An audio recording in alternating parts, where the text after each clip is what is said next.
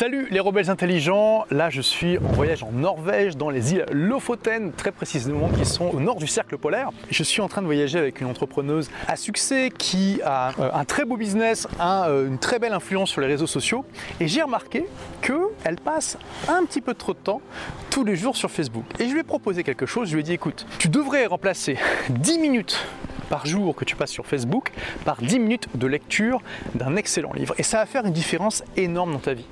Et elle m'a dit, mais comment ça? Et je lui ai dit, écoute, je te dis pas d'arrêter Facebook complètement. Je te dis juste de passer 10 minutes par jour en moins dessus. Et ça, ça va faire une différence énorme dans ma vie. Laisse-moi te faire une démonstration. Je vais vous faire la démonstration à vous aussi. Donc on prend 10 minutes par jour, on multiplie par 365, ça fait bah, bien sûr 3650 minutes. On divise par 60 pour avoir le nombre d'heures et ça nous fait 60 heures. Ce qui fait à peu près, quand même, il faut s'en rendre compte, deux semaines de travail à 35 heures quasiment. Admettons que, allez, en moyenne, il faut 10 euh, heures pour lire un livre. Alors ça va être plus, ça va être moins, ça va dépendre des livres bien sûr. Ça vous fait 6 livres lus dans une année. Jusque-là, tout va bien. Au bout de 10 ans, ça vous fait bien évidemment 60 livres lus. Je te pose la question à toi.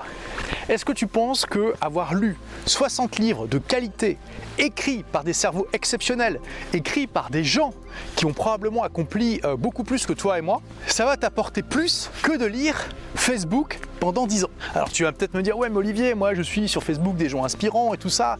D'accord, mais même les gens les plus inspirants du monde, on est d'accord que probablement ils ne vont pas aussi loin dans le contenu qu'ils partagent sur Facebook que ce qu'ils ont mis dans un livre. Dans un livre, les auteurs ont eu le temps de réfléchir à leurs idées, de les structurer, de les euh, mettre en place dans un package qui est sympa, attirant et euh, réfléchi.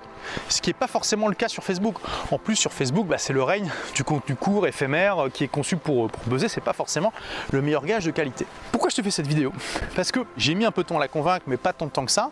Et finalement, elle a décidé de d'effacer Facebook et de lire 10 minutes un livre à la place. Et quand je dis 10 minutes, c'est 5 minutes le matin, 5 minutes le soir. Hein. C'est vraiment pas compliqué. Tout le monde, tout le monde absolument peut le faire. C'est ce genre de choses, si tu veux, qui sont des toutes petites habitudes de rien du tout que tout le monde peut faire et qui créent un effet cumulé absolument démentiel sur ta vie. Tu vois, c'est comme, il y a un livre qui s'appelle Effet cumulé qui te dit si une fois par semaine, au lieu de manger une part de pizza, tu prends une salade. Cette petite action de rien du tout, ça peut avoir des conséquences démesurées sur ta santé, sur ton poids, sur ton énergie dans les années à venir. Je te fais cette vidéo toute simple, dans un paysage inspirant, juste pour t'inspirer à faire ça. Alors peut-être que toi, tu passes pas trop de temps sur Facebook, mais tu passes beaucoup de temps par exemple sur, euh, sur TikTok. Peut-être que euh, tu, euh, tu passes trop de temps, je sais pas moi, sur Netflix ou sur d'autres choses, ou si tu regardes vraiment concrètement ce que ça t'apporte dans ta vie, tu te dis bon finalement je peux m'en passer 10 minutes par jour, je peux diminuer de 10 minutes par jour ça et ça va pas changer grand chose parce que ça m'apporte pas tant que ça. Par contre si je remplace ces 10 minutes par quelque chose de positif, là ok ça peut faire une différence. Parce que finalement quel est le fondement philosophique de tout ce que je te partage là? Comme il est extrêmement important de bien choisir ce que l'on met dans son corps, et tu comprends bien que si tu bouffes des burgers McDonald's toute la journée, au bout de quelques semaines, quelques mois, ça va être une catastrophe pour ton corps, ton énergie et tout ça, eh bien il faut bien que tu fasses attention à ce que tu mets dans ton esprit, comment tu nourris ton esprit.